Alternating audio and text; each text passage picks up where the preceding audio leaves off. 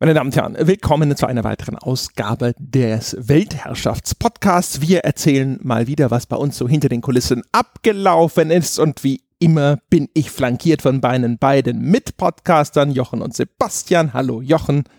Hallo André, hallo Sebastian. Hallo Sebastian. Grüß Gott, die Herren. Guten Tag.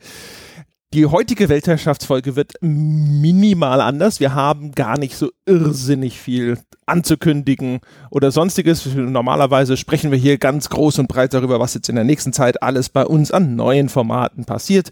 Das wird es diesmal nicht, zumindest nicht in großem Umfang geben, sondern wir haben uns irgendwann mal leichtfertig verpflichtet, diese Weltherrschaftspodcasts einigermaßen regelmäßig zu machen, selbst wenn nicht viel passiert, weil die Menschen danach gefragt haben. Und diesmal erzählen wir wahrscheinlich einfach viel mehr so ein bisschen, was, was bei uns passiert ist, mit uns passiert ist, als Menschen.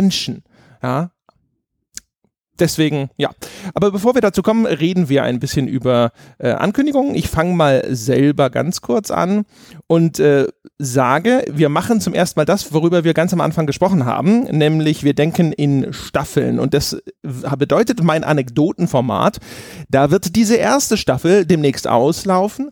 Das wird pausieren. Das liegt einfach daran, dass ich das damals über einen Zeitraum von ein, zwei Wochen erstmal eingesammelt habe. Dann habe ich zwischendrin mal hier und da nochmal was vom Baum gepflückt, aber das, der Großteil davon ist in einem Zeitraum von zwei Wochen entstanden.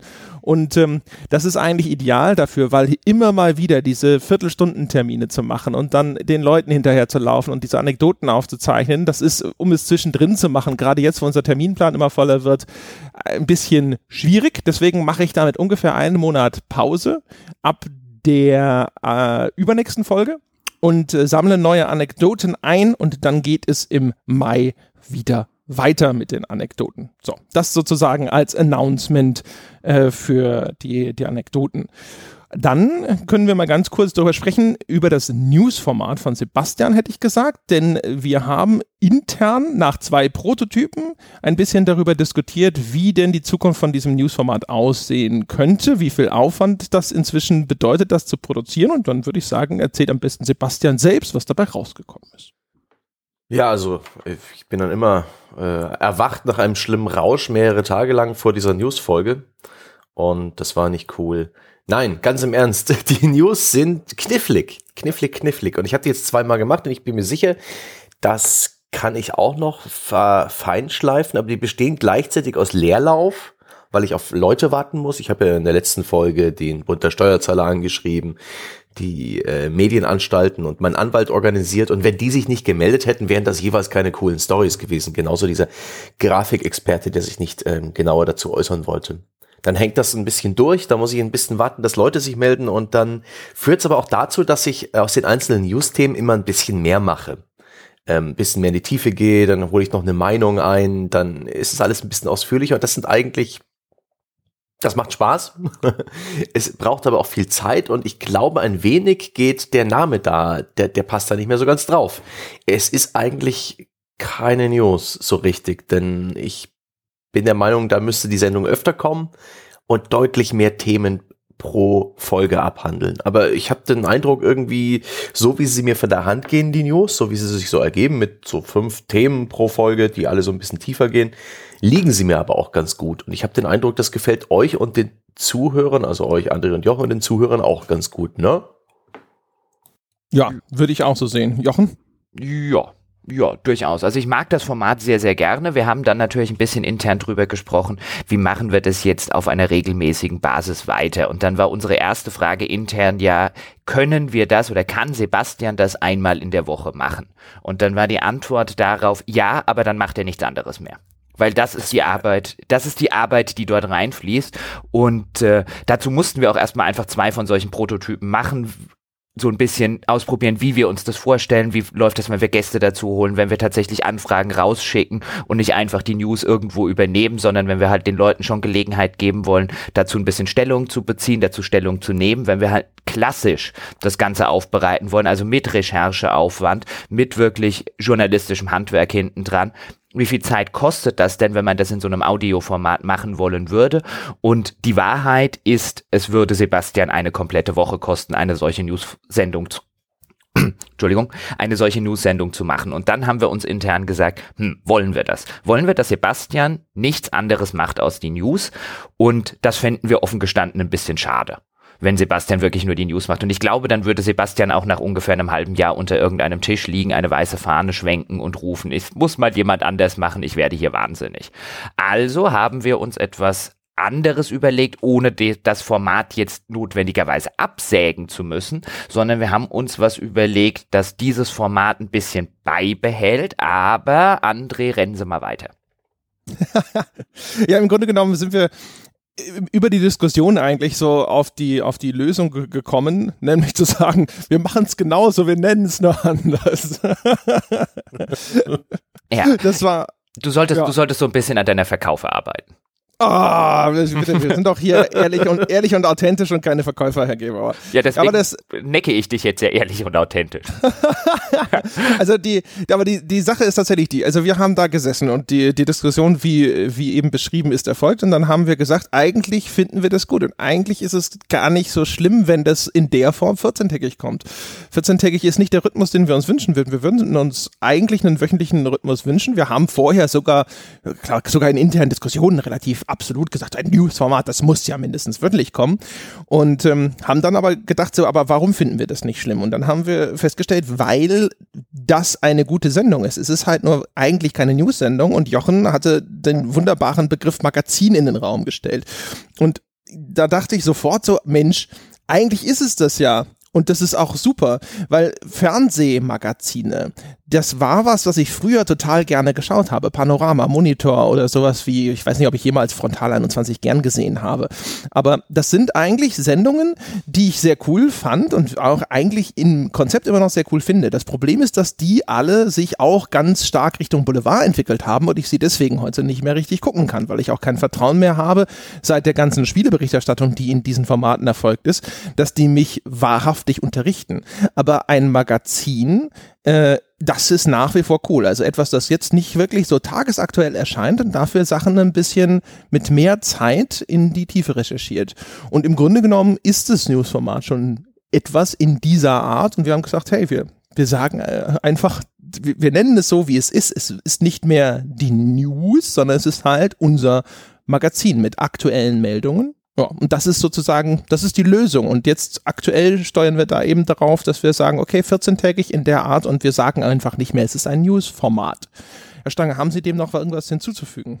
Ich finde es sehr schön, dass ihr ähm, euch gefragt habt, ob, äh, ob ihr das mit dem wöchentlichen Modus, ob das äh, möglich ist und nicht mich, ja. Mich hättet ihr fragen können. Dich habe ich doch auch gefragt. Ja, ist okay. Nein, ähm, dem ist eigentlich nicht mehr so viel hinzuzufügen. Ich glaube, so viel mehr wird sich das ganze Format auch nicht verändern. Mir macht es auch schon Spaß, diese, ja, einfach mal so ein, so, ein, so ein Thema zu nehmen und ein paar Leute anzuschreiben und zu gucken, wohin das führt. Das werde ich auch gern beibehalten. Ich glaube, so ein paar Elemente dieser Sendung werden wir dann auch aufgeben. Die Release-Liste empfand ich jetzt auch persönlich immer als so ein bisschen ein Anhängsel das ist eine schnelle Recherche für jeden mündigen äh, Internetbediener, das selbst rauszufinden. Ähm, und Jingles müssen wir noch einbauen. Da haben wir letztens so kurz vor knapp noch ein bisschen rumgespielt. Ich habe da so mit ein paar Sonic the Hedgehog ähm, Level End Songs rumgesponnen. Das war alles nicht so richtig. Wenn, wenn jemand da eine treffende Idee hat, ähm, wie man die einzelnen Nachrichtenbeiträge oder Magazine, oh verdammt, Magazinbeiträge voneinander trennen könnte, das wäre interessant. Ja, oder vielleicht möchte es jemand machen. Wir haben ja hier schon genügend Menschen, die uns Intros oder Outros entweder komponiert haben, die wir tatsächlich übernommen haben oder zumindest vorgeschlagen haben. Vielleicht möchte sich ja auch da jemand verdient machen und Sebastian sein perfektes Jingle präsentieren. Hm. Ich würde an der Stelle aber noch gerne eine Sache dazu fügen, bevor André jetzt weiter stürmt.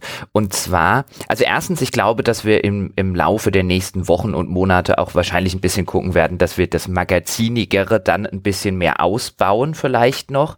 Einfach weil wir es jetzt bei, auch bei uns im Denken die ganze Zeit unter News firmierte. Und wenn wir das einfach ein bisschen umdenken, dann bedeutet das nicht, dass ein komplett neues Format rauskommt, aber dann glaube ich, entstehen vielleicht auch das ein oder andere Thema, wo man sonst gesagt hätte, dass es total spannend wäre, aber es ist nicht mehr ganz so aktuell oder so, das halt sich für ein Magazinformat besser eignet, insbesondere wenn man dann coolen Gast kriegt oder coole Aussagen bekommt, die es nicht überall zu lesen gibt. Und dann würde ich gerne noch ein bisschen drauf eingehen. Jetzt sitzt nämlich vielleicht der ein oder andere Hörer da und sagt sich, wieso kriegen die kein wöchentliches Newsformat hin? Das kann doch gar nicht sein. Es gibt andere Seiten, die kriegen tägliche News-Sendungen hin. Wieso schaffen die es nicht? Oder wieso ist es ein Fulltime-Job, einmal in der Woche die wichtigsten News zusammenzutragen. So schwer kann das nicht sein. So würde ich das wahrscheinlich denken, wenn ich ganz normaler Konsument wäre. Und ich glaube, dazu ist es schon wichtig, noch ein paar Takte zu sagen, um das einfach zu verdeutlichen, woran die ganze Arbeit liegt. Weil die liegt ja nicht nur daran, dass man sagt, okay, hier muss man auf einen Gesprächspartner warten, hier muss man auf die Anfragen warten, die man jetzt vielleicht dem Bund der Steuerzahler geschickt hat. Und hier wartet man dann vielleicht daran, meldet sich Ubisoft zu dem Thema noch oder melden die sich nicht mehr.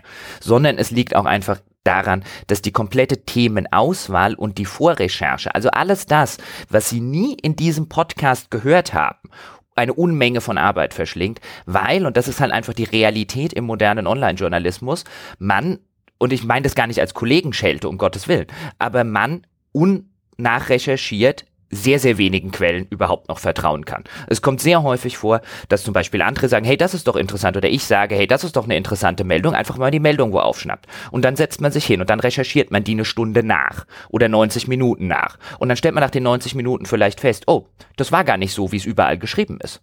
Das war ein bisschen anders. Wenn man den Kontext dazu nimmt oder wenn man die Originalaussage sich anguckt, dann ist es eigentlich keine Meldung mehr. Und wenn man das jetzt ein bisschen potenziert, wenn du das fünf oder sechs Mal hast, dann hast du zwei Tage mit Newsmeldungen recherchieren zugebracht, die du nie in einem Newsformat machen würdest, weil sie keine News sind. Und das sind halt so ein bisschen die Sachen, die so hinter den Kulissen passieren und in die man nicht so viel Einblick hat, schlicht und ergreifend, weil wir halt in einer Online-Welt leben, in der jeder von jedem abschreibt, in der eine Meldung, die irgendwann mal auf GameSpot steht, sich dann zu auf jeder Spieleseite wiederfindet, ob die im Original gestimmt hat oder nicht, es recherchiert ja keiner.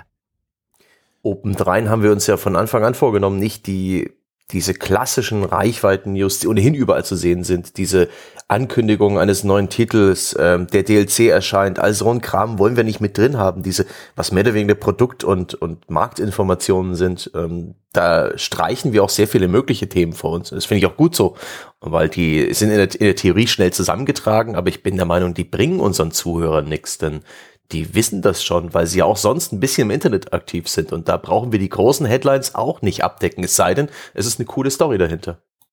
Genau, ich würde, ich, ich, ich sage ja immer gerne, Journalismus ist das, was die Leute wissen sollten und nicht das, was sie wissen wollen. Und es gibt genug Seiten, die das Wollen bedienen. Und das meine ich auch gar nicht abwertend den Seiten gegenüber. Für die ist es auch gar nicht wichtig, erstmal zwei Stunden zu recherchieren für eine Meldung, weil sie haben am Tag die bieten halt auch einen gewissen Entertainment-Faktor. Die wollen halt am Tag 20, 30 Newsmeldungen über ihre Seite schleifen, damit die Leute immer was zu lesen haben. Und das ist okay. Dieses Angebot existiert aber. Aber wenn wir das Angebot schaffen wollen, bei uns hören sie die News, die sie wissen sollten, weil sie Auswirkungen auf die Industrie haben, weil da wirklich spannende Geschichten drinstecken, dann muss man sich die Zeit halt nehmen. Und das Angebot meiner An Einschätzung nach, das existiert noch nicht. André, jetzt darfst du. Ich wollte nur sagen, es ist halt auch tatsächlich äh, viel dabei, von dem man vielleicht unterschätzt, wie viel Aufwand das ist. Äh, ich sehe das zum Beispiel bei zehn Jahre klüger immer. Wenn man sich alleine für zehn Jahre klüger hinsetzt und sich ein Bild verschaffen will, was waren denn alle Meldungen in einem Monat von vor zehn Jahren? Das dauert Stunden. Du klickst dich stundenlang durch, um zu gucken, was gab's denn überhaupt für Meldungen. Also das ist, du hast noch nichts recherchiert, du hast nichts ausgewählt, du hast dir nur diesen Überblick verschafft und ähm, du kannst dich halt nicht hinsetzen und einfach nur sagen, okay, was jetzt, ich klicke mal die Games da durch, sondern du brauchst dann halt auch noch andere Quellen. Du gehst auf verschiedene US-Seiten und sonst irgendwas, um halt zu sehen, was gab es denn wirklich insgesamt an Meldungen. Denn ansonsten hast du ja schon dem Medium deiner Wahl die Vorselektion, was Relevanz angeht, überlassen. Und alleine also sich diesen relativ umfassenden Überblick zu verschaffen, das kostet zum Beispiel auch sehr viel Zeit. Und so gibt es sehr, sehr viele andere Sachen. Und man muss auch überlegen, wenn wir sagen, wenn Sebastian das wöchentlich machen würde, dann macht er sonst nichts anderes, dann heißt das nicht unbedingt, dass er jetzt wirklich jede freie Sekunde damit zubringen würde. So eine News-Geschichte oder aktuelle Meldungen, das hat allerdings auch immer die Nebenwirkung, dass es sehr fragmentiert, also deinen Arbeitstag sehr stark unterbricht. Dann kommt vielleicht irgendwas Aktuelles und dann musst du schnell schauen, dass du da einen Ansprechpartner anschreibst, um vielleicht irgendwo noch einen O-Ton zu kriegen. Oder es meldet sich jemand, den du angeschrieben hast und sagst, ich kann, aber nur heute um 1 Uhr. So, und jetzt haben wir zum Beispiel vielleicht eine Aufnahme für irgendwas, auch um 1 Uhr. Und dann gibt es da Terminüberschneidungen, wo Sebastian dann aus irgendeiner anderen Aufnahme sonst rausfallen müsste, weil wir das nur an dem Termin noch vernünftig aufgenommen bekommen und, und, und. Das heißt also, effektiv ist es etwas, was auch den geregelten Arbeitsablauf sehr stark unterbricht. Und auch das spielt damit rein, wenn wir halt sagen, okay, wenn er das macht, dann macht er im Grunde nichts anderes. Das heißt also, er würde sicherlich noch hier oder da nochmal was anderes dazwischen machen, aber das ist ja nicht Sinn der Sache. Er soll nicht nur dieses eine eigene Format haben, er soll ja auch Luft haben, mal zwei Tage irgendwas zu spielen einfach. Oder er soll ja auch Luft haben, noch sein Hardware-Format oder was auch immer ihm sonst in den Sinn kommt Plattform weiter zu verfolgen. Genau. Und um vielleicht nochmal ein aktuelles Beispiel zu bemühen für das, was, über was wir jetzt so ein bisschen reden. Es gibt ja gerade, geistert ja überall brandakut diese Meldung durch. BioWare habe die Gesichtsanimation von Mass Effect Andromeda an andere EA-Studios outgesourced. Und diese ganzen Meldungen vielfach sind so ein bisschen in der Tonalität her und auch von den Kommentaren, die drunter stehen, so, was erlaubt sich denn BioWare? Wie doof sind die denn? Die Gesichtsanimationen outsourcen? Nö, nö, nö, nö, nö. So, jetzt muss man zu einerseits fehlt vielfach halt der Kontext, dass es in der heutigen AAA-Entwicklung total üblich ist. An Ubisoft AAA-Produktionen arbeiten teilweise vier, fünf, sechs, sieben Studios parallel. Also diese ganze Outsource-Geschichte ist keine Neuigkeit. Die wird jetzt bei BioWare so ein bisschen zu einer Neuigkeit stilisiert, weil halt einfach diese Riesenaufregung mit den Gesichtsanimationen existierte, aber erstmal noch keine News. Interessant in dem Fall sind dann zum Beispiel solche Vorwürfe, wie das BioWare-Mitarbeiter gesagt haben, sie hätten es kommen sehen sozusagen und hätten daran was ändern wollen, aber sie hätten nicht gedurft. Und auch da wäre jetzt wieder interessant und bevor wir sowas machen wollen, also wo ich jetzt jederzeit sagen würde, bevor ich diese Newsmeldung so wie sie jetzt ist, irgendwie bei unserem Angebot, das will ich nicht. Also wenn, dann muss man sich die Zeit nehmen und gucken, okay, wie war das denn bei anderen EA-Spielen? War das das erste Spiel, wo BioWare das gemacht hat oder war das das erste Spiel, wo es rauskam? Was ist denn bei Dragon Age Inquisition passiert? Was ist denn bei Battlefield passiert? Da schwingt so ein bisschen mit, oh, die haben das an EA Rumänien rausgegeben und da ist so ein bisschen in der Tonalität ja an so ein niederes Studio irgendwo in Osteuropa. Vielleicht hat aber dieses vermeintlich kleine Studio in Osteuropa ähm, schon die Gesichtsanimationen von viel besseren Sachen gemacht. Vielleicht wären die bei BioWare viel schlechter geworden, wenn die die in-house gemacht hätten. Das sind alles so Sachen, in die man sich erstmal einrecherchieren muss, indem man vielleicht mal jemanden hinter den Kulissen irgendeine Quelle fragen muss, hey, wie läuft denn das eigentlich bei EA? Weißt du da was? Und dann hast du eine vernünftige Newsmeldung. Das, was derzeit kursiert, das will ich nicht haben. Da haben wir noch nicht mal angesprochen, dass diese, dieses ganze Tohu Wabuhu um diese Animationen. Nein, mein Gott. Also das ist, also wenn, wenn, wenn ansonsten an dem Spiel alles in Ordnung wäre, dann würde kein Hahn danach krähen, großartig. Die Animationen sind nicht das Problem von Mass Effect Andromeda. Aber gut, jetzt müssen wir müssen nicht in Mass Effect Andromeda. Ich wollte nur also ein Beispiel, wo man eben sagt, ja, man könnte diese News jetzt so wie sie ist bringen, aber das ist nicht das Angebot, das wir schaffen wollen, weil die ist meiner persönlichen Ansicht nach dazu geneigt, fehl und desinformieren. Ja, gut, äh, ich würde sagen, dann springen wir noch mal ganz kurz zum äh, nächsten Thema. Auch da nur ganz kurz mal so ein Update. Äh, die Leute sitzen wahrscheinlich inzwischen schon da und sagen so, mein Gott, das mit den Unboxings, ich gerade gesagt, ist total easy, wieso gibt's noch keins? Äh, ich habe inzwischen glaube ich, drei Versionen, wo ich so mal einfach hier was zu Hause unboxed habe. Die habe ich alle wieder weggeschmissen, weil ich die einfach alle ziemlich langweilig fand. Jetzt bin ich zwar so weit, dass ich sage, okay, das können wir jetzt noch mal machen. Jetzt fehlt mir noch eine passende Collectors Edition. Wir probieren jetzt gerade noch eine Persona 5 Collectors Edition zu kaufen. Die ist allerdings schon relativ weit vergriffen. Wenn wir noch eine kriegen, dann kriegen wir sie hoffentlich auch bald. Dann wäre das das erste Unboxing, das ich mache. Und ansonsten müssten wir noch mal auf die Suche gehen, dass wir was finden, wo wir sagen, das ist cool und das wollen wir auch unboxen. Das Vielleicht heißt, also, vielleicht, vielleicht, ja. wenn ich dich kurz unterbrechen darf, hört uns ja gerade ein Hörer zu und mag dir statt Bier seine Persona Collectors Edition schicken, weil die ist tatsächlich gerade nirgends zu kriegen und du schickst sie ihm autogrammisiert wieder zurück. Das äh, kann ich tatsächlich tun. Auch wenn das Wahnsinn wäre. Ich weiß nicht, ob, man das sagen müsste, das Spiel sollte schon dabei sein, aber naja. Okay, aber ja, falls äh, notfalls, ne, falls also da draußen jemand sitzt und sagt, ja, ich bin tatsächlich bereit, meine Persona Collectors Edition durch die Weltgeschichte zu schicken, um idiotischerweise mein Autogramm da drauf zu haben oder auch ohne Autogramm sie wieder zurückzukriegen, gerne. Ja, melden Sie sich, schreiben Sie uns an. Also das nur so als kleines Unboxing-Update. Ansonsten finden wir bestimmt auch in hoffentlich allzu, nicht allzu ferner Zukunft eine andere Collectors Edition, wo wir sagen, jawohl, die ist es. Ich will dich, du kleine geile Sau von einer Collectors Edition. Das ist so ein bisschen, ne? Von wegen Qualitätsstandards. Das ist so der Qualitätsstandard für Unboxings. so. Vielleicht, ja, ja, vielleicht fragen wir doch einfach mal Sebastian an der Stelle. Was macht denn eigentlich, die letzte Weltherrschaft ist ja ein Weilchen her, was macht denn eigentlich dein Arm? Erzähl doch mal der Öffentlichkeit, wie weit dein Ellbogenbruch gediegen ist. ah, herrlich langsam äh, alles wieder cool. Äh, die Besucher des Darmstädter Hörerstammtischs durften sich schon ein Bild davon machen. Das fand ich auch so gut. Ich bin da gerade frisch angekommen und mir tritt jemand gegenüber und sagt hier, ich glaube, Peter war das. Ja, äh, bevor ich jetzt ein Bier trinke, zeig mal deinen Arm. Der war Physiotherapeut und hat ganz kurz kontrolliert, ob er jetzt noch was machen muss oder ob er in Ruhe trinken kann. Ein Arzt war auch noch anwesend und hat sich auch nicht verkneifen lassen, das Ding einmal in die Hand zu nehmen und in alle Richtungen zu drehen und das abzunicken. Alles ganz cool. Der Bruch ist soweit, der hat sich nicht bewegt. Die Bruchkante ist immer noch zu sehen und füllt sich langsam mit diesem sogenannten Kalos. Ähm, der Arzt rät immer noch zur Vorsicht. Meine Kranken, äh, meine Physiotherapeutin rät mir zur Bewegung. Ich habe tolle Hausaufgaben bekommen, wie so Liegestütze an der Wand oder so Frauenliegestütze.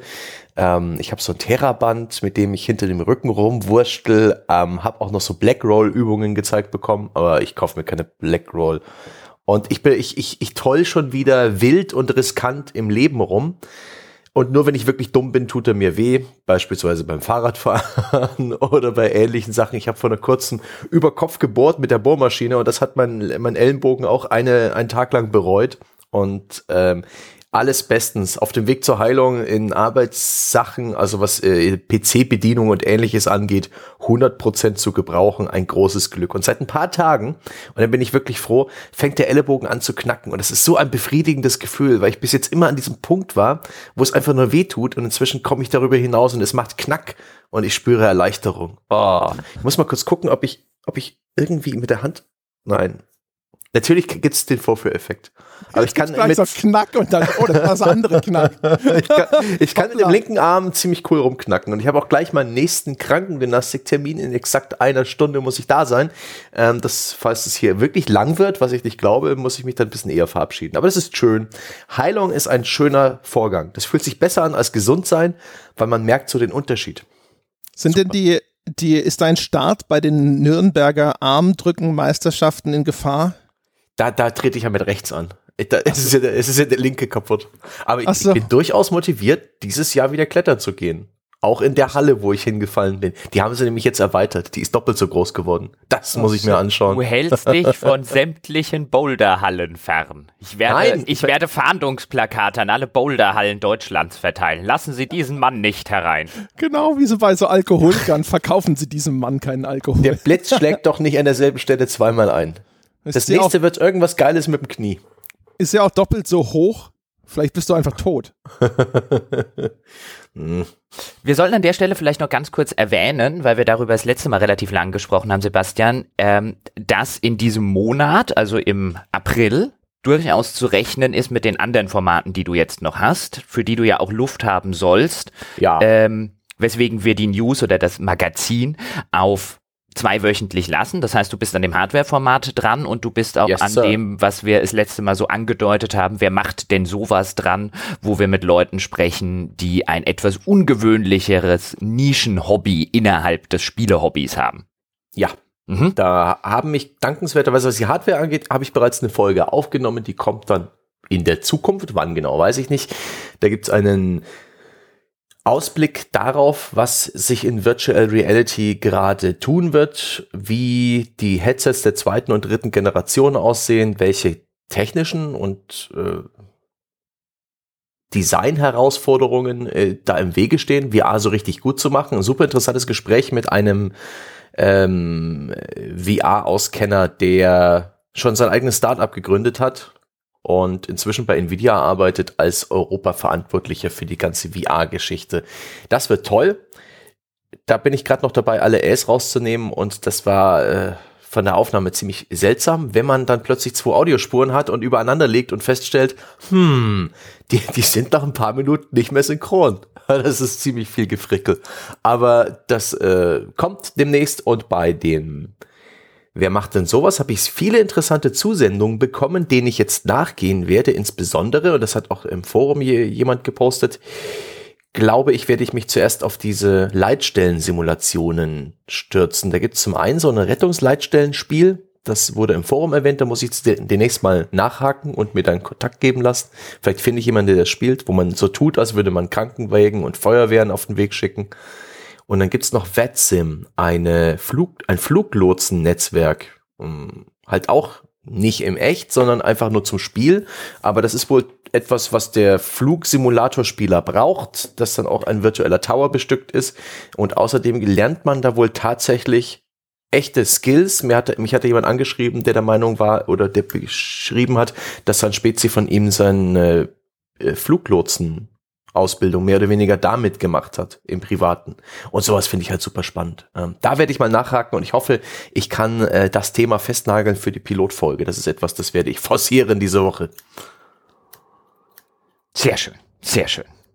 André, jetzt haben wir es aber, oder? Aber wenn wir bei der Woche sind, komm, wenn wir bei der Woche sind, dann noch ganz kurz, also die, wenn Sie jetzt diese Weltherrschaft hören, dann erscheint diese Woche übrigens auch noch am Freitag dann ein Well Played, die nächste Episode. Und das ist etwas eine ungewöhnliche Episode, deswegen erwähne ich sie hier, denn es ist, wird ein Interview geben, mehr werde ich dazu nicht sagen, das ich schon vor einigen Jahren geführt habe, damals im Rahmen der GameStar und auf das ich neulich wieder gestoßen bin beim Aufräumen alter Festplatten. Ich habe nämlich wirklich geglaubt, ich habe es verloren, beziehungsweise es irgendwo verschollen. Und dann bin ich zufällig beim Aufräumen alter externer Festplatten drüber gestolpert, hab's aus Interesse nochmal gehört und dachte, das ist so zeitlos und das ist so interessant, dass für, und es wurde nie veröffentlicht, das veröffentliche ich jetzt als well played. Kann man auch drei Jahre oder vier Jahre nach der Aufnahme noch genauso hören, als würde ich es heute aufnehmen. Würde ich es heute mit der gleichen Person führen, ich würde fast genau die gleichen Fragen stellen.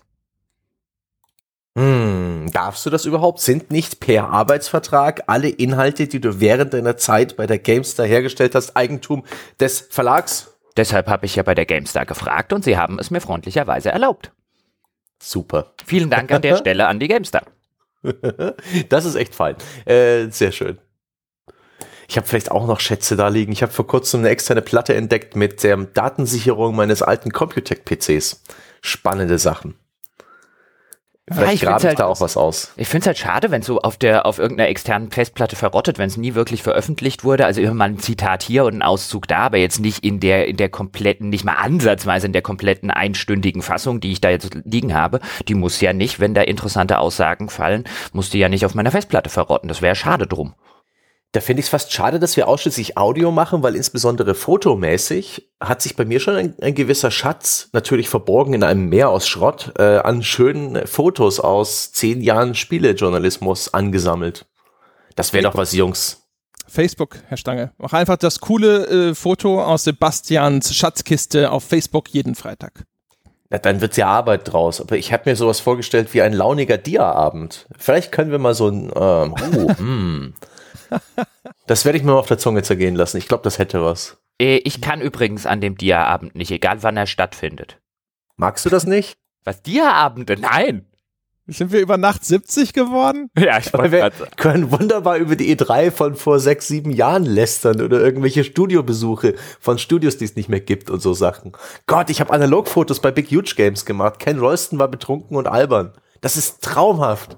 Die muss ich echt mal wieder auspacken.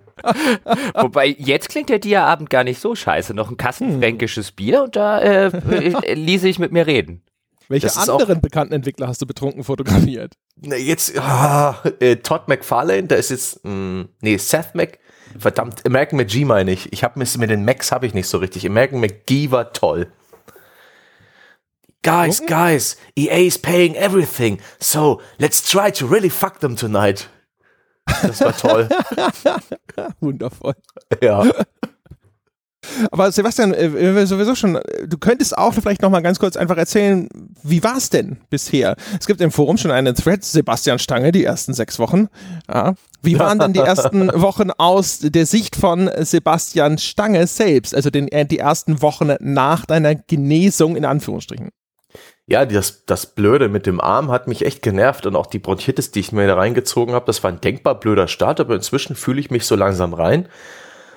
Aber ich bin da so ganz klassischer, äh, ich brauche lang. Ich bin wie, wie ein, ein Polarbewohner mit langsamem Metabolismus. Ich brauche lang, um mich einzugewöhnen an, an ein neues Arbeiten. Und das ist schon sehr fremd. Nach zehn Jahren Büro ist es vor allem die Tatsache, dass ich zu Hause sitze und mir, mich so, so ein bisschen selbst organisieren und strukturieren muss. Und auch die Tatsache, dass nach dem Feierabend sich exakt nichts verändert, mit der ich echt noch klarkommen muss.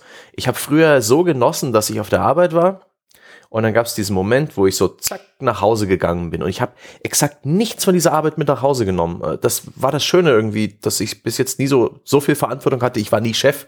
Das ist mir immer sehr wichtig, dass ich dann komplett unbeschwert äh, Freizeit haben konnte. Und die war auch wirklich räumlich und, und vom Personal, von den Personen her und von dem, was ich getan habe, relativ stark getrennt von meiner Arbeit. Und jetzt ist beides irgendwie dasselbe. Und das ist irgendwie, uh, das ist mir gruselig. Und da gewöhne ich mich noch dran. Äh, mit, mit euch so zusammenzuarbeiten, da komme ich langsam auf den Trichter, so wie oft es nötig ist, bei euch mit Skype zu reden. Ich glaube, das ist sogar ganz gut, dass wir es fast täglich tun, damit ich nicht so vor mich hinarbeite und es äh, ist auch ganz entspannt und fruchtet bis jetzt. Ich habe jetzt vielleicht noch nicht den Output, den ich will, aber vielleicht ist es auch noch ein altes Denken. Das ist, äh, glaube ich, gar nicht so wichtig, dass ich äh, irgendwie Aufnahmen rauskachel ohne Ende. Ähm, das ist schon ganz nett. Ich, ich glaube, das funktioniert soweit. Ich äh, ja, bin Stange, ich bin nicht zu einer positiven Selbsteinschätzung fähig, aber es, es, es wird langsam. Es wird langsam. Die größte Challenge mit Abstand, das mit dem Homeoffice irgendwie ähm, als normaler Mensch überstehen. Ich rede inzwischen sehr gern mit der Kassiererin. Nicht mehr so wie früher, wo du einfach deinen Menschenanzug ausziehen konntest und dann sich als glückliche Echse zu Hause auf Nein, die Couch gesetzt. Früher konnte ich wunderbar komplett jegliche menschliche Interaktion im Privatleben ignorieren, ja. Äh, Menschen wie Roboter behandeln, weil ich hatte genug gezwungenen Sozialkontakt auf der Arbeit durch die Kollegen. Aber jetzt merke ich, oh mein Gott, Stange, solltest du das etwa brauchen? Und die ganzen Verkäuferinnen, wo du immer früher geschrien hast, Schnauze, Abrechnungsroboter, die sind auf einmal total überrascht, wie zugänglich du bist. Ah, das oh, ist ja. voll schön. Jetzt kommt dieser Laberbacke wieder. Hat er keine Freunde? Ich will ihn doch nur kassieren. Genau, hoffentlich kommt einfach wieder der Obdachlose vorbei, der die ganzen Plastikflaschen abgeben will, dann habe ich eine Ausrede. Wir haben ja schon, sogar schon so ein bisschen im, im Scherz gesagt, wir machen als äh, nächstes Stretch Goal, wir kaufen Sebastian einen Hund. Aber ich stelle ja gerade bei mir fest, äh, dass vielleicht von hier hinter den Kulissen, äh, dass das nicht immer eine gute Idee ist und der Podcast förderlich, weil mein Hund hat sich, äh, hat gerade einen Verdacht auf einen Kreuzbandriss. Und ähm, es entscheidet sich jetzt in den kommenden zwei, drei Tagen, ob er am Kreuzband operiert werden muss. Und äh, wenn das tatsächlich so ausgeht, dann werde ich wahrscheinlich ein paar Tage ein bisschen ausfallen oder ein bisschen äh, weniger Zeit verbringen müssen, weil dann kann man den halt nicht unbeaufsichtigt irgendwo nach einer Kreuzband-OP äh, einfach durchs Haus tollen lassen wäre schlecht gesagt, den legen wir einfach hier direkt neben dir auf den Tisch, gut sichtbar, ja, und dann ist doch schon wieder ein perfektes Arbeitsumfeld hergestellt.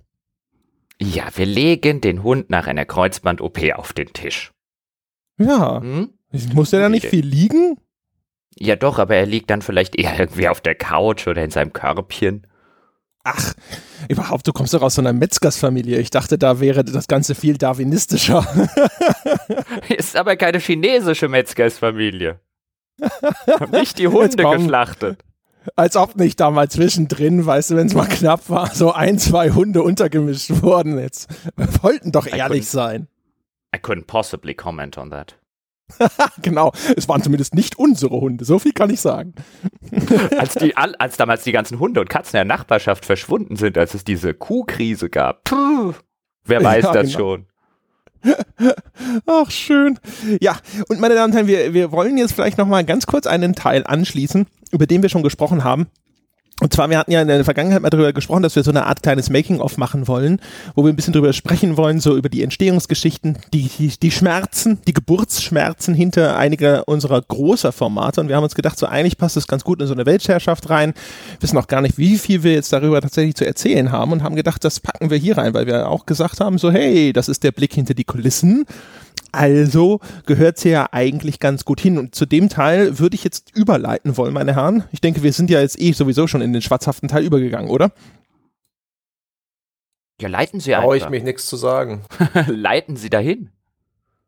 Dann leite ich mal. Ja. Genau. Also die Idee war eigentlich folgende. Also es, wie Jochen gestern schon sehr treffend ge gesagt hat, es ist eigentlich daraus geboren worden, dass ich damals, nachdem die Reportage fertig war, erstmal ein großes Bedürfnis hatte, darüber zu jammern, wie beschissen furchtbar es war, diese Reportage fertig zu machen. Und ich gedacht habe, so, das interessiert bestimmt viele Menschen und wenn nicht, kriegen sie es trotzdem zu hören. Jetzt ist das Ganze natürlich schon eine ganze Weile her. Äh, absonderlicherweise ist tatsächlich aber so die Idee äh, bestehen geblieben, dass ich gedacht habe, es ist vielleicht ganz interessant, einfach mal über solche Dinge zu sprechen.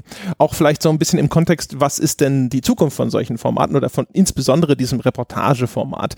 Wir haben ja gesehen, dass das erstens sehr viel länger gedauert hat als ursprünglich geplant und es auch vom Aufwand her etwas ist, wo wir ehrlich gesagt immer noch nicht so ganz mit uns einig sind, wie sich das fortführen lässt. Die Reportage habe ich ja angefangen zu machen im November und wir wissen alle, wie lange es gedauert hat, bis sie dann tatsächlich erschienen ist. Und ähm, der, interessante Teil ist dabei eigentlich so ein bisschen so die letzten zwei, drei Wochen, bevor es, bevor es dann endlich fertig geworden ist. Und Jochen und ich haben in der Vergangenheit schon öfter darüber gesprochen. Man äh, durchläuft als Autor sehr häufig eine Phase, wo es einfach nur scheiße ist, an irgendwas zu arbeiten. Ähm, wo, wo man das, das Objekt auf einmal hasst, wo man das Gefühl hat, es wird nie fertig und es ist, es wird eigentlich immer nur grauenvoller. Und durch dieses Tal der Tränen geht man dann meistens hinterher durch und dann irgendwann kommt so der Punkt, wo man über diesen Hügel drüber ist und dann fängt es dann tatsächlich an Spaß zu machen, weil dann ist man eigentlich schon relativ sicher, es wird gut, aber man ist noch so dabei, das Ganze so ein bisschen abzuschleifen und dann hier nochmal ein Schleifchen dran zu binden und dort nochmal ein bisschen blau, wo dann sonst alles rot ist und sowas und dann ist es eigentlich sehr vergnüglich und schön. Und die Phase bei der Reportage, das Gefühl, es war ein relativ tiefes Tal, da gebe ich einfach mal das Wort an Jochen, der mich ertragen musste, so in zwei Wochen, in denen ich eigentlich für jede Ansprache eigentlich immer nur so ein Was denn? Ich dachte, ich hätte Zeit, das fertig zu machen, übrig hatte. Ja, es war jetzt vielleicht nicht die einfachste Zeit im Leben von diesem Podcast, aber es war, ja, ich kenne das ja selber, du hast es ja wunderschön gerade schon zusammengefasst. Ich weiß ja, in was für einer Situation man sich da halt auch tatsächlich emotional bewegt. Ich meine, Dorothy Parker, die Schriftstellerin, hat mal diesen berühmten Satz gesagt, ich hasse es zu schreiben, aber ich liebe es geschrieben zu haben. Und das trifft es eigentlich relativ gut bei solchen Sachen, ob das jetzt ein kreatives Schreiben ist, ob das ein journalistisches Schreiben ist oder ob das ein Schreiben ist, jetzt für in deinem Fall eine Reportage oder wenn ich meine Kolumne vorbereite. Das, dieses Tal der Tränen, wie du es genannt hast, das kennt eigentlich jeder mir bekannte Autor. Und das ist auch dieses Tal, wenn du da nicht durch, wenn du nicht die Bereitschaft hast, durchzugehen, wird dein Kram nie gut. Also das ist diese, aus meiner Erfahrung ist es, die Menschen, die eigentlich das Talent haben, aber nicht vielleicht das Durchhaltevermögen oder den Willen oder alleine vielleicht auch den notwendigen Masochismus, dort durchzulaufen, die werden am Ende nie die wirklich guten Autoren, ob jetzt im Journalismus, ob jetzt irgendwo im kreativen Schreiben, weil Talent alleine reicht nicht und Handwerk alleine reicht nicht. Man muss eben durch dieses, durch dieses Tal der Tränen so ein bisschen durch. Und das klingt für den Außenstehenden wahrscheinlich immer total, ja, so ein bisschen pinsig und so ein, jetzt stell dich mal nicht so an, wie schwer kann das sein, wie, wie lang kann man denn an sowas irgendwie rummachen, aber da ich das ja selber kenne und äh, selber weiß, äh, wie man dann in so einer Situation ist, wo man auch überhaupt keine Lust hat, über irgendwas anderes gerade nachzudenken oder so, wo man, wo man halt nur sein, seinen Text oder jetzt in deinem Fall die Reportage, wo man das nur im Kopf hat, wo man die ganze Zeit diese Puzzleteile so ein bisschen im Kopf zusammenfügt und sich überlegt, oh, wie kriege ich da eine vernünftige Überleitung hin? Und hm, der Teil gefällt mir noch nicht. Und dann kommt irgendjemand mit irgendwas anderes und dann sitzt sitzt man erstmal so unwirsch da und sagt irgendwie so, was geht nicht, ich denke gerade nach. Ja, das ist halt, also gerade je größer solche Sachen werden, desto ätzender ist es, weil du brauchst also gerade bei der Reportage war es halt so, dass ich gegen Ende brauchst du so ein, zwei Stunden, bis du wieder richtig drin bist, bis du wieder genau da sitzt und dir denkst, okay, ich weiß genau, was ich damit machen will, ich weiß genau, wo ich hin will, dieser Pfeil ist da, dieser Pfeil ist da, das Ding schiebe ich da ein, als nächstes muss ich das machen und so weiter. Weil du hast halt, keine Ahnung, das Ding besteht alleine wahrscheinlich äh, in seiner fertigen Version aus, keine Ahnung, 70 oder mehr so einzelnen Bruchstücken und die halt alle irgendwo dann hinter zusammen arrangiert werden wollten. Plus es natürlich, keine Ahnung, hunderte von anderen Files, die schon aussortiert waren, aber wo dann hinterher vielleicht trotzdem irgendwo der, der Bedarf aufkommt, wo du da sitzt, denkst, ja, hier fehlt noch was, das ist noch nicht nachvollziehbar oder gibt es da nicht noch irgendwo eine treffendere Aussage und so weiter. Und wenn du dann erstmal so ein bisschen endlich da drin bist und dann kommt aber wieder irgendeine Unterbrechung, das macht dich halt auch teilweise wahnsinnig. Und das ist im Kleineren, jetzt wenn wir mal zum Beispiel über die Kolumne sprechen, also jetzt zumindest jetzt mal aus meiner Erfahrung gesprochen, ist es ja genauso. Wenn du dich in so einen Text mal reingedacht hast und wenn du das Gefühl hast, okay, jetzt, jetzt funktioniert's gerade und ausgerechnet dann kommt jemand. Weil gerade wenn so ein bisschen ist, wenn du das Gefühl hast, jetzt läuft und es geht vorwärts, dann ist es auch wieder ein bisschen weniger schmerzhaft. Und gerade immer dieser neue Anlauf und dieses neu, okay, was mache ich jetzt, wo war ich, wie geht's weiter, das ist halt auch, ja, ich will nicht sagen langweilig, aber es ist halt auch auf Dauer irgendwie mühsam, wenn du das halt Tag für Tag für Tag für Tag über einen längeren Zeitraum machst. Und es sorgt in der Regel auch nicht dafür, dass ein besseres Ergebnis rauskommt, weil man dann vielleicht tatsächlich den, den den einen Punkt, den man gerade noch so kurz bevor man ihn zu fassen bekommen hat, dann kommt irgendein äußerer Einfluss und dann sitzt man erstmal wieder eine halbe Stunde da und denkt sich, ich war gerade kurz davor, ich war sozusagen kurz vor dem Durchbruch, vor dem Heureka-Moment, wie ich an der Stelle weitermachen will und ich komme jetzt nicht mehr an den Punkt dran. Und dann muss man es wieder von vorne aufzäumen und dann bleibt vielleicht ein, ein interessanter Gedankengang so ein bisschen liegen. Zumal bei den Kolumnen kommt halt noch bei mir dazu, so jetzt im Nachhinein, ich komplett wahnsinniger, wie kam ich denn eigentlich auf die Idee, da mehrere Texte reinzubauen? Das ist, weil das Schwierige an jedem Text ist, der, also für mich zumindest, der Einstieg. Ich kann fünf Stunden an einem Einstieg rumfeilen, bis der so ist, wie ich den haben will und bis der mir gefällt und bis der seinen, bis der seinen Sprachrhythmus hat, den ich haben will. Aber wenn ich einmal drin bin, wenn ich in dem Flow sozusagen bin, dann schreibt sich der Mittelteil relativ von alleine. Da muss dann am Ende vielleicht da noch ein bisschen was ausgebaut werden und dann, wenn man ihn ein paar Tage liegen lässt, den Text, dann feilt man noch da und da ein bisschen rum. Aber sobald ich diese Anfangshürde überwunden habe mit dem Einstieg, geht das eigentlich immer ganz gut. Und in der Regel ist es der Einstieg, bei dem ich dann in dieses Tal der Tränen reinrutsche und da sitze und denke, ich weiß nicht, wie ich das, ah, da fehlt mir noch der Gedanke und da gefällt mir die Überleitung, ach, das ist alles scheiße nochmal von vorne. Und irgendwann habe ich ihn und dann flutscht der Rest halbwegs, bis es dann wieder aufs Ende zugeht und man sich dann überlegt, okay, jetzt brauche ich einen guten Abschluss. Aber dadurch, dass ich in kolossaler Selbstüberschätzung gedacht habe, ich mache das einfach mal mit drei oder vier Texten pro Kolumne, habe ich diesen Moment jetzt halt dauernd. Es ist halt, es war nicht schlau. Wie ist es denn bei dir, Sebastian, wenn du so bei den, bei den News sitzt, ist das nachvollziehbar? Hast du die gleichen Gedanken? Ja, ja, schon. Also es gibt Momente, wo ich dieses Dokument hasse, wo ich es echt nicht gerne aufmache mm, und, und irgendwie alle Themen scheiße finde und überhaupt keine Lust mehr habe. Das ist generell wie, wie, wie es Jochen schon beschrieben hat, dieses eine Zitat, ich, ich hasse es zu schreiben, ich mag es geschrieben zu haben, das trifft ganz gut. Und das macht mir auch ehrlich gesagt ein bisschen Sorge. Ich bin ja, ich, ich habe dem Projekt zugesagt und hatte direkt so ein paar Vorstellungen im Kopf. Ähm, so, so Dinge, die, die. Ich habe mich dann gesehen, als dieser schrullige Typ mit den Kopfhörern auf und diesem, diesem großen Puschel-Mikrofon, wie er auf der Games Convention steht und den Hallensound aufnimmt, um nachher so schrullige kleine Audioreportagen draus zu machen, so ein bisschen Deutschlandfunkmäßig.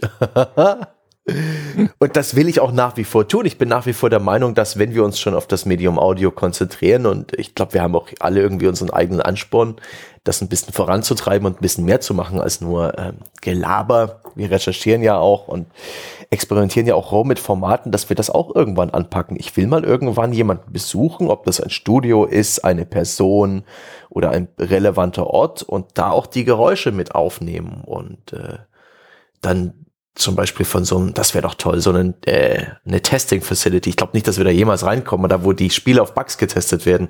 Da hätte ich einfach nur gern das, das emsige Klappern der Tastaturen, das Stöhnen ähm, der gequälten Seelen, während ich dann genüsslich den Geruch beschreibe im Off-Text.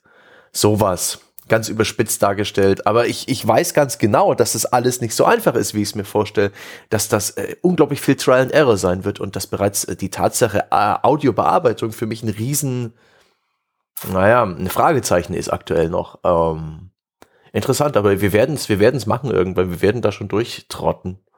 Letztendlich, ja. wenn man, und das ist das Schöne, wenn man, äh, abgesehen von der ganzen kreativen Leistung, egal was man macht als Mensch, man macht es eigentlich bei Wiederholung immer besser. Das ist ein beruhigender Gedanke. Es wird niemals wieder so schlimm wie beim ersten Mal. das ist, ähm, was du gerade gesagt hast, also mit so Vor-Ort-Audioreportagen, das schwebte ja auch bei André und mir schon immer so ein bisschen im Hinterkopf und oh, es wäre ja ganz cool, wenn wir dann irgendwie, was weiß ich, wenn wir auf der Gamescom sind oder so und wir machen was Reportagiges draus oder ich könnte mir tatsächlich auch, wie du es jetzt gesagt hast, so bei so einem externen ähm, QA-Tester oder so. Ich glaube, da käme eine coole Reportage raus und dort mal jemanden fragen und dort mal ein bisschen, bisschen äh, die Geräuschkulisse einfangen. Ich, das ist tatsächlich was in was wir uns vielleicht mal für einen nächsten Schritt dann ähm, ja so ein bisschen auf die Fahnen schreiben könnten oder uns zumindest mal auf unsere To-Do-Liste schreiben können. Da hätte ich nämlich auch total Bock drauf. Sowas äh, wäre auch, glaube ich, echt eine ganz, ganz coole Ergänzung. Und vielleicht, weil André ja vorher gesagt hat, wir wissen noch nicht so ganz, wo wir mit dem Reportagethema hinwollen, wäre das halt auch mal eine Möglichkeit, das mal als nächstes auszutesten. Aber wenn, André, wenn du, wenn du halt sagst, wir wissen nicht so ganz, womit, wohin wir mit dem Reportagethema wollen und vor allen Dingen, wohin wir zeitlich damit können, liegt es ja auch nicht zuletzt daran, dass die Arbeit, die du damals hattest, als derjenige, der jetzt zur ersten, zum ersten Thema gesagt hat, ich mache das, das ist nicht dauerhaft machbar im Rahmen dessen, was wir sonst so machen, oder? Das Ding ist ja, es gab ja verschiedene Aspekte daran. Einer davon war auch, dass, dass das nicht äh, uns, uns allen für das gemeinsame Miteinander ist das nicht langfristig oder in einer, einer höheren Frequenz zumutbar. Äh, einfach nur, weil es einfach, also erstens können es, es war so, dass ich halt bei der Reportage irgendwann gesagt habe, okay, ich will jetzt einfach eine Woche lang nur dieses Ding machen. Und einer der Gründe, warum ich dann hinterher teilweise auch so biesig war, war, dass wir das zwar ausgemacht hatten, es aber einfach gar nicht möglich war, weil es einfach noch bestimmte Sachen gibt, die äh, habe ich immer die ganze Zeit hier betreut, zum Beispiel auch unsere Entwickler, der ganze Kontakt zu unseren Entwicklern und sowas, das läuft alles über mich. Und das macht dann einfach keinen Sinn, ähm, wenn dann auf einmal irgendein Bug auf der Webseite ist oder sowas, wenn das nicht ich mache. Und ähm, solche Sachen kamen halt ausgerechnet in der Zeit häufiger auf. Da, keine Ahnung, dann gab es halt, weiß nicht, ob das in der Zeit war, wo wir diese Steuerbelege brauchten oder sowas, die wir dann gemeinsam raussuchen mussten. Da kannst du halt auch nicht sagen, so, ja, äh, äh keine Ahnung, gib mir die Login-Daten zu deinem E-Mail-Account und ich suche dann selber mich durch den ganzen Kram nochmal durch oder sowas.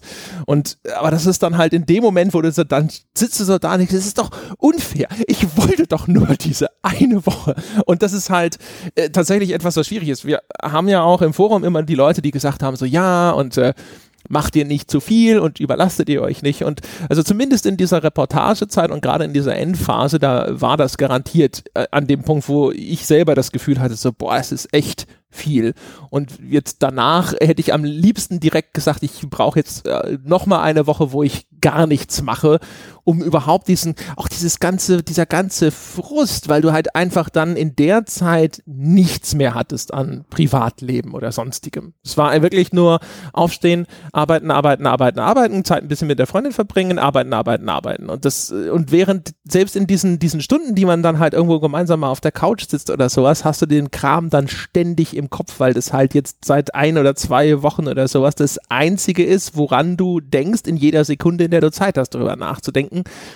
Auch weil der Druck da ist, den ich mir selber dann mache, weil ich im Endstadium halt echt gedacht habe, so, wie, wie lange haben wir diese Sache den Leuten versprochen? Und für mich war vor allem auch das immer so ein, das war halt ne, nicht irgendwas, weißt du, jetzt das Unboxing, das schiebe ich auch schon eine ganze Weile vor mir her, aber das Unboxing, ohne das jetzt irgendwie geringschätzen zu wollen, aber das war irgendwas, wo ich immer gedacht habe, so, das, das kommt, wenn es kommt. Und es ist jetzt niemand großartig da draußen, der sitzt da und sagt, nur darauf warte ich. Und die Reportage ist im Grunde genommen, jetzt früher haben wir über diese Dossiers gesprochen und das war eins von den Dingern, wo wir immer gesagt haben, das ist so eins dieser Kernstücke. Und ich wollte das unbedingt belegen und zeigen, dass wir das machen, dass wir das können. Und es hat mich wahnsinnig gemacht, dass das nicht da war. Und das war halt alles zusammen, war das halt schon was, wo ich hinterher gedacht habe, so, boah, ja. Und das war so der, glaube ich, der Punkt, wo wir gesagt haben, wie oft im Jahr ist es überhaupt machbar, ohne dass wir uns entweder gegenseitig hinterher hassen oder dass irgendeiner irgendwann sagt, ich kann nicht mehr, ich brauche jetzt irgendwie ein Sanatorium. Das, das Witzige ist ja auch, ich verstehe ja total, was du, was du sagst, aber wir haben dann ja in der Zeit, wo du, wo du so richtig an der Reportage gearbeitet hast, habe ich ja gesagt, gib mir alles andere, was du jetzt nicht machen musst. Gib mir jede Folge zu schneiden und ich mache das und ich kümmere mich um jenes und ich kümmere mich um dieses. Und klar, da ist bei dir immer noch genug anderer Kram aufgepoppt, einfach weil sich das über die, über die Monate so eingespielt hat. Aber weißt du, als du damit fertig warst, saß ich halt auch da und habe gesagt, ich mach das auch nicht nochmal. Weil alles, ich hatte halt auch den ganzen anderen Krempel, den wir uns sonst so ein bisschen aufgeteilt haben, hatte ich dann natürlich on top und äh, hatte ebenfalls sehr, sehr wenig Freizeit. Ähm, was dann natürlich, äh, weißt du, und das, das führt dann halt so ein bisschen so zu so, so äh, zwischenmenschlichen, ich werde nicht sagen, dass wir da Probleme hatten, aber dann kann man sich schon mal ankeifen und angiften. Und dann kommt natürlich noch dazu, und es wäre andersrum nicht anders gelaufen, deswegen meine ich das nicht als Vorwurf. Aber ich habe dann diese Reportage, als du mir die erste geschickt hast, habe ich die gesehen und habe gedacht, alles klar, danach machen wir nie wieder eine. Du hast ein, du hast ein, das, was du dort gebaut hast, und wie gesagt, umgekehrt hätte ich das garantiert genauso gemacht. Aber dann, wenn du es machst, dann sind, da sind wir ja beide so ähnlich, dann machen wir es richtig. Und dann machen wir es vernünftig. Und dann machen wir es in der Qualität, die unseren eigenen Ansprüchen gerecht wird. Und dann habe ich das gesehen und ich habe mich nicht mal drüber gewundert. Ich habe mir nur gedacht, okay, es ist genau das passiert, was bei mir passiert wäre und was, womit ich bei André gerechnet habe, dass es passiert. Er hat ein solches riesiges, gewaltiges Ding gebaut, dass das schwierig, wenn nicht unmöglich ist, jemals wieder nachzubauen. Ohne mindestens die gleiche Zeit zu investieren und äh, mindestens desel dieselben Probleme, die wir, die wir da so ein bisschen hinter den Kulissen haben, nochmal zu haben. Ja, also das war, und das ist so, der, der, das ist natürlich der, jetzt so der entscheidende Punkt, wo wir da sitzen und sagen so, wie, wie macht man damit weiter? Also in der Form das nochmal zu machen, ist tatsächlich halt einfach schwierig. Nicht, weil es nicht zu bewältigen wäre, sondern halt einfach, weil, was sind die Konsequenzen daraus, ja? Und äh, das ist, das ist sozusagen noch immer die ungelöste Frage. Wir haben natürlich jetzt schon immer angefangen, wie kann man das vielleicht kleiner denken? Es, es muss ja nicht so ein Monstrum sein. Ähm, aber auch da ist halt immer die Frage, wenn man es selbst wenn wir es kleiner denken würden, auch diese Reportage war anfangs mal kleiner gedacht. Und das war anfangs auch was, ich habe das damals im November oder sowas, als wir darüber gesprochen haben, habe ich damals gesagt, ja, komm, das mache ich, weil ich damals eigentlich sofort gedacht habe, so, naja, ich habe ein relativ klares Bild davon, wie das, wie das inhaltlich abzulaufen hätte oder auch was wahrscheinlich da gesagt wird, weil ich über Jahre ganz viel mit Leuten über solche Themen gesprochen habe aber das entwickelt sich dann natürlich. Du fängst an, an sowas zu arbeiten. Du fängst dann auch an zu sagen, so Moment mal, ist es eigentlich der falsche Ansatz, überhaupt zu sagen, ich weiß schon, was dabei rauskommt. Ich muss einfach Leute fragen und mal hören, was die sagen und dann lasse ich die Geschichte so laufen, wie sie nun mal ist und nicht, ich versuche nicht meinen Narrativ, den ich schon im Kopf habe, einfach nur abzubilden. Ja, und aus, aus solchen äh, an sich harmlosen, unschuldigen Überlegungen wächst sowas dann häufig. Und auch das ist so die Frage, wie kriegen wir das gezähmt, wie kriegen wir das eingezäunt, welche, welche Themen kommen für sowas in Frage, wie lässt sich das vernünftig umsetzen. Und das ist was, wo auch wenn wir Gedanken dazu haben, ehrlich gesagt noch immer ein, Fragezeichen drunter steht, würde ich behaupten. Ja, und beim, ich meine jetzt ganz ehrlich, beim kleiner Ansetzen, sei, sei ehrlich, wäre das jetzt andersrum, wären die Rollen vertauscht und ich würde sagen, ach, mach doch du die nächste Reportage, mach die doch einfach ein bisschen kleiner als meine. Würdest du dann sagen, ja, ja, klar. Du würdest auch sagen, nein, no fucking way. Wenn ich die nächste mache, mach, wird die so. Also vom, vom Scope und vom Umfang her, nicht jetzt von, von, vom, vom, vom Aufbau oder so. Aber ich mache dann nicht die halbe Sache das hatten wir sogar neulich schon bei äh, eine Viertelstunde, wo du Nier Automata gemacht hast und ich gesagt habe, ja toll, wenn ich jetzt die nächste mache mit irgendwas, das ich nicht 15 Stunden gespielt habe und dadurch zwangsweise oberflächlicher bin, sieht es scheiße aus. Jetzt will ich eigentlich das, was ich irgendwo auf der Pfanne hatte, schon nicht mehr machen, bevor ich es nicht noch mindestens noch mal fünf Stunden mehr gespielt habe. Ja, was letztlich so ein bisschen albern ist, wenn wir ehrlich sind einerseits ja, aber auf der anderen Seite ist es halt, mein Gott, ne, ich habe es ja schon mal erzählt, also ich bin ja sowieso eher so ein, so ein Highscore-Jäger, weißt du? Also wenn ich auf äh, die, die, ähm, die Patreon-Statistik, äh, dieses Ranking schaue, wo wir jetzt irgendwie bei Platz 40 sind, ich schaue halt nicht auf Platz 41 oder auf 42 oder ich schaue halt, was ist denn, wo müssen, wie kommen wir denn auf Platz 1? Das, das, so bin ich halt, ja, also es ist das halt echt schwer abzulegen. Ja, das, aber das ist, das ist aber ja wirklich so. Also ich meine, wenn du diesen, wenn du diesen Ehrgeiz hast an die eigene Arbeit, dann das eine funktioniert halt nicht ohne das andere. Ähm, manchmal, wenn man dann mit Leuten über sowas spricht, die jetzt nicht so aus der Branche sind, wenn man jetzt mit Freunden redet oder mit der Familie oder so, und dann sagt halt mal jemand, jetzt mach, mach's doch einfach nur gut. Es muss doch nicht sehr gut werden. Warum machst du dir dann da so einen Kopf und so weiter drüber? Ähm, selbst gut ist doch in deinem Fall jetzt vielleicht noch echt besser als äh, vielleicht manches andere. Und das eine funktioniert aber nicht ohne das andere. Wenn du das eine ausschaltest, dann ist das andere weg. Also ich meine, man muss halt, wenn man die Vorzüge haben will und wenn man der, von sich der Überzeugung ist, dass man geilen und guten Kram macht, dann muss man halt auch sozusagen die Nachteile in Kauf nehmen, die halt aus diesem Ehrgeiz halt auch ein bisschen erwachsen, wo man dann halt einfach vielleicht an solchen Stellen eben sagt, nee, wenn jetzt der eine eine Viertelstunde gemacht hat, die sehr in die Tiefe gegangen ist, will ich nicht als nächste Viertelstunde machen, die oberflächlich bleibt. Das ist nicht mein Anspruch. Das muss man dann halt in Kauf nehmen. Weil ansonsten hat man halt die ganzen Vorzüge ebenfalls nicht.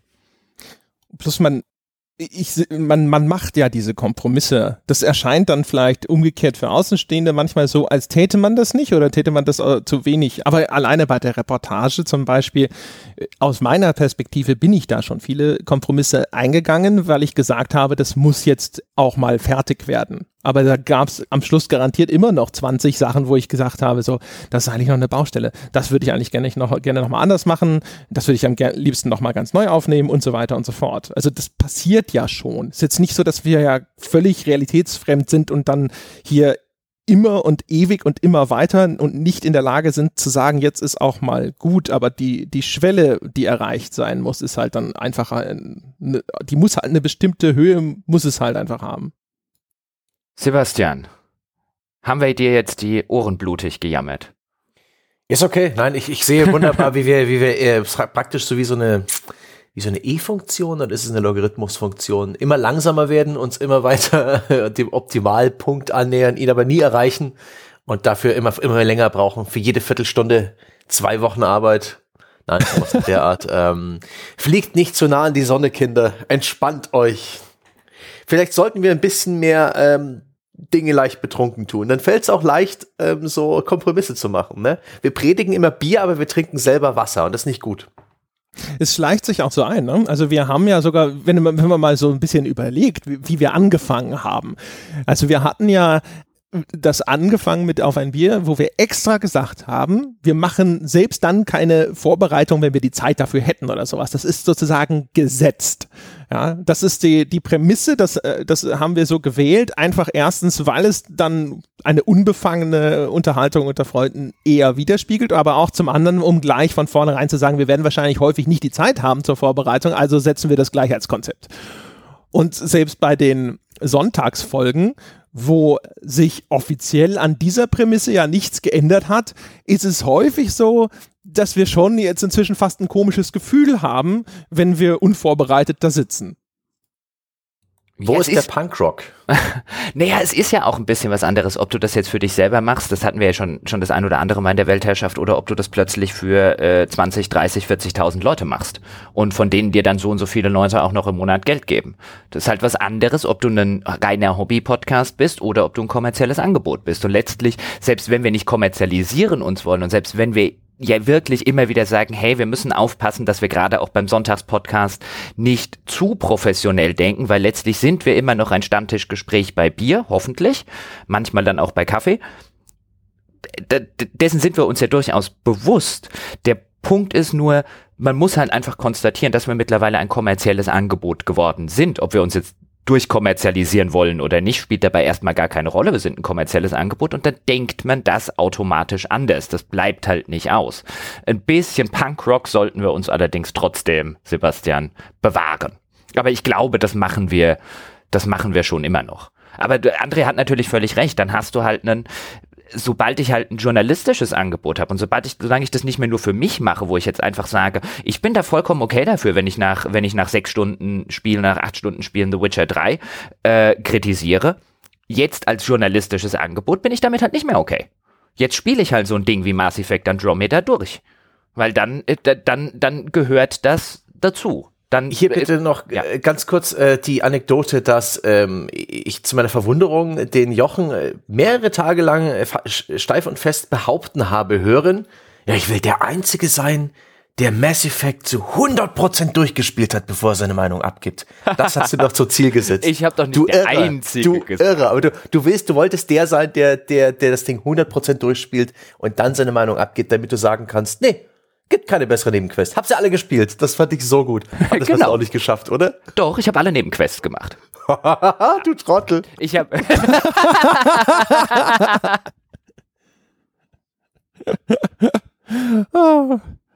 Ah, ich habe alle, übrigens, alle übrigens, übrigens, übrigens, wichtiger, wichtiger Disclaimer, meine Damen und Herren. Also das müssen wir ganz kurz dazwischen sagen. Jochen Gebauer hat eben nicht eingeräumt, dass er vor der Witcher-Folge nur sechs bis acht Stunden gespielt hat. Das war ein Beispiel. Wir hatten viel mehr gespielt, bevor wir diese Folge aufgenommen haben. Das ist richtig, ja. Das war einfach, ja, das war irgendwie jetzt in meinem Kopf ein fiktives Beispiel. Ich meine, ich könnte jetzt schnell sogar bei Steam gucken, weil ich seitdem nicht mehr sonderlich lange weitergespielt habe, aber es wären wahrscheinlich ein paar 20. Du, nicht, du hast es auf GOG und nicht auf Steam. Du hast mir damals deine GOG-Version geliehen. Ich hab's auf Steam. Aber ich hatte doch deine GOG-Version. Ich dafür. hab's auf Steam. Witcher? Ja. Ich bin mir sicher, ich hatte deine GOG-Version. Ich bin mir egal. sicher, ich hab's auf Steam. Ich könnte jetzt gucken. Das werden ein paar 20 Stunden gewesen sein. Ich meine, auch da würde ich jetzt heute sagen, ein paar 20 Stunden für so eine Sonntagsfolge reichen nicht, aber für die Punkrock-Anfangszeit hat mir dann, was weiß ich, die paar 20 Stunden gereicht. Ja, damals, ne? Ja, aber keine Ahnung. Also das ist ja so, ne, gab sogar auch Diskussionen im Forum, geht dadurch nicht was verloren und so weiter und so fort. Zu einem gewissen Grade, einerseits ja, aber es wird ja auch was dazu gewonnen. Und es ist jetzt nicht so, dass wir jetzt äh, überall nur noch akribisch vom Blatt ablesen oder sonst irgendwas. Ich habe das Gefühl, die Sonntagsfolgen haben durchaus noch ihr, ihr Chaos. Der Anteil ist schon noch vorhanden. Ja, ja, ich meine, es ist natürlich jetzt ein bisschen so die, die Sache, die können wir jetzt natürlich auch ein bisschen zur Diskussion stellen, dafür machen wir ja auch diese ganzen Weltherrschaften, ist, wohin wir jetzt mit dieser, mit dieser Reportage-Idee gehen, weil ich glaube, wir alle drei sind der Meinung, dass es ein cooler Mehrwert ist und dass es was ist, was wir in diesem Angebot eigentlich gerne hätten. Es ist allerdings jetzt wirklich, nachdem wir es einmal oder nachdem du es jetzt einmal gemacht hast und äh, oder ja, man könnte in dem in dem Kontext sagen wir beide gemacht haben, weil dann bei dem anderen wieder das andere liegen geblieben ist und wo wir halt nach der Zeit gesagt haben, äh, das können wir so, glaube ich, nicht mehr machen. Und deswegen ist jetzt so die Frage, wohin gehen wir denn? Lassen wir es einfach komplett bleiben? Fände ich scheiße. Aber nochmal, äh, noch mal sowas zu machen, wird halt auch schwierig. Ich meine, knüpfen wir es irgendwann an ein höheres Stretch Goal, wo wir halt einfach sagen, okay, dafür, was weiß ich, ich spinne jetzt einfach komplett rum. Also das bitte jetzt nicht irgendwie denken, dass das irgendwelche Pläne seien. Aber wo man vielleicht sagt, okay, irgendwann können wir mal jemanden einstellen, der dann zum Beispiel das Schneiden übernimmt und das Hochladen und solche bürokratischen Sachen, die halt echt immer noch ein paar Stunden die Woche kosten, so dass sich wirklich mal jemand drei Wochen rausziehen kann. Jetzt auch noch, wo wir zu dritt sind mit drei Podcastern, wo einfach mal jemand sagen kann, okay, ich mache jetzt drei Wochen Reportage, aber ich bin nicht im Skype, ich habe hier nichts zu tun, ich mache diesen Kram und wir machen das im Wechsel, vielleicht drei oder viermal im Jahr das wäre eine Möglichkeit, aber dann müsste man sie wahrscheinlich an mehr Geld knüpfen, weil dann müsste irgendjemand anderes die Arbeit übernehmen. Und wenn die in der gleichen Zeit die beiden anderen übernehmen, dann sind die nach den drei Wochen sind halt die wahnsinnig. Ja. Das ist halt so ein bisschen die ganze Problematik. Ich weiß nicht, knüpfen wir es an ein höheres Stretch Goal? Gehen wir doch hin und beißen in den sauren Apfel und sagen, okay, wir machen kleinere Reportagen, fände ich auch irgendwie doof. Da müssen wir noch den richtigen Weg finden. Ja, und es ist halt noch unklar, wo das ist. Also die, die, die Idee, dass wir tatsächlich jemanden noch dazu holen, egal jetzt ob, äh, keine Ahnung, Honorarkraft, festangestellt oder was auch immer, egal, auf jeden Fall, dass jemand diese ganzen äh, administrativen Aufgaben zu einem größeren Teil erledigt. Das, äh, das ist ja auch schon sowieso seit längerer Zeit im Raum, weil das so effektiv einfach dann unsere Möglichkeiten erhöht, sei es bessere Qualität oder mehr Output, egal ohne dass, dass jetzt sozusagen direkt jemand Neues oder so hier hinzustößt, sind ja sowieso immer so ein bisschen über, überlegen. Ne? Auch das ist eine offene Frage, ne? wie groß wollen wir überhaupt werden? Also auch da sind wir nicht irgendwie an dem Punkt, wo wir ein klares Bild davon haben, dass wir sagen, so ja, irgendwann haben wir mal 50, 100, 1000 Leute oder ob wir sagen, so drei ist eigentlich super auch da, das sind das ist ja alles so ein bisschen im Fluss. Wir warten ja meistens eh immer erstmal ab, wie weit geht denn das? Wie weit rennt das Pferd denn noch? Wie viel haben wir denn überhaupt an finanziellen Möglichkeiten? Und dann überlegen wir uns, was machen wir denn damit? Was ist unser Wunsch aktuell? Anstatt jetzt äh, umgekehrt da schon zu sitzen und zu sagen, so das ist ganz konkret das, was wir machen wollen. Keine Ahnung. Direkt nach der Reportage habe ich ja erstmal auch noch äh, gesagt, boah, das war so schrecklich ich mache das nicht als Einziger. Ich bin nicht der Einzige, der, der diese Scheiße macht und die nächste Reportage kommt von jemand anderem. Jetzt so bin ich schon langsam wieder so, wo weißt du, die Schmerzen klingen immer weiter ab, gib mir noch drei Wochen, dann sitze ich da und sag so, ach, so schlimm war es gar nicht. Eigentlich würde ich ja gerne vielleicht doch nochmal und da habe ich dieses Thema oder so. Wer weiß, wer weiß. und dann sitzt Jochen da und sagt so, aber ich will das nicht nochmal. Es ist vor allen Dingen, es ist ja auch eine gute Werbung, äh, wenn man andere dazu bringen will. Ich mach die Scheiße nicht nochmal, das nächste Mal macht das ein anderer. Dann sitzt man selbstverständlich als anderer gleich da. Oh ja, das will ich machen. So will ich auch enden. ja. ich kann es kaum erwarten. Klingt super. Total tolle Idee. Ich fang gleich an. Das war übrigens auch, also insgesamt war ja das Feedback zur Reportage dann doch äh, sehr, sehr positiv. Aber direkt am Anfang, ist ja auch bei uns im Forum häufig so, äh, am Anfang erstmal noch kritisch durchwachsen, nach hinten raus positiv. Wenn dann viele dazukommen und feststellen, dass vielleicht ihre Kritikpunkte schon genannt wurden oder sowas und dann sich erbarmen und sagen, okay, ich, ich wollte eigentlich nochmal sagen, es war schon super. und also da war mir am Anfang nichts gut genug. Das war wirklich, also, weißt du, 70 Prozent positiv war sofort niederschmetternd. Es war einfach nur so, okay, okay, fuck it, ja, dann brauchen wir es ja auch nicht mehr machen. Wenn es nicht nur zu reinem Jubel führt, sofort keine Lust. Meine Damen und Herren, Sie wollten hören, zumindest haben das einige uns gesagt, Dinge hinter den Kulissen. Jetzt haben sie es. Ja, so ja. sieht's halt aus. Ja, das ist halt, äh, ja, keine Ahnung. Also in dem Moment war wirklich so. Wir haben das ja auch äh, dann so im, im Discord äh, begleitet. Wir machen wir jetzt äh, so traditionell, dass wir sagen, bei großen Releases oder sowas, da stellen wir sie online und dann gehen wir mit einem Bier einfach in den Discord und schauen uns das, das Feuerwerk an sozusagen. Und das war halt aber auch noch so, das war keine Ahnung. Ich weiß nicht, ob es ein Feuerwerk gegeben hätte, das, äh, das mich zufriedengestellt hätte. Es war auf jeden Fall nicht so, dass ich da saß und dachte so, yay! Ja, das hat sich alles gelohnt. Keine Ahnung. Die, da, boah, meine Güte, da war ich echt so, da war ich sehr äh, zuwendungsbedürftig, ja. Und das war, das war nicht ausreichend. Gut. Ich würde aber sagen an der Stelle, oder Sebastian, äh, Jetzt haben wir genug. Jetzt haben wir die genug. Leute, die Leute wissen jetzt, wie die Wurst gemacht wird und das ist nicht unbedingt, das muss nicht unbedingt gut sein. Also besser pst, bevor sie erfahren, wie die Soße gemacht wird. genau. Das ist, das ist ja noch offen, je nachdem, wie es mit dem Hund weitergeht. Ja, meine Damen und Herren, äh, das war der Weltherrschaftspodcast für diesen Monat. Ich weiß gar nicht, was für diesen Monat oder eigentlich für letzten Monat. Egal. Der nächste kommt wahrscheinlich dann wieder in so drei, vier Wochen, je nachdem, was so alles passiert bei uns. Wir bedanken uns fürs Zuhören. Wir bedanken uns insbesondere bei denjenigen, die sich entschlossen haben, Bäcker dieses Podcastes zu sein. Vielen Dank fürs Zuhören und bis zur nächsten Weltherrschaft.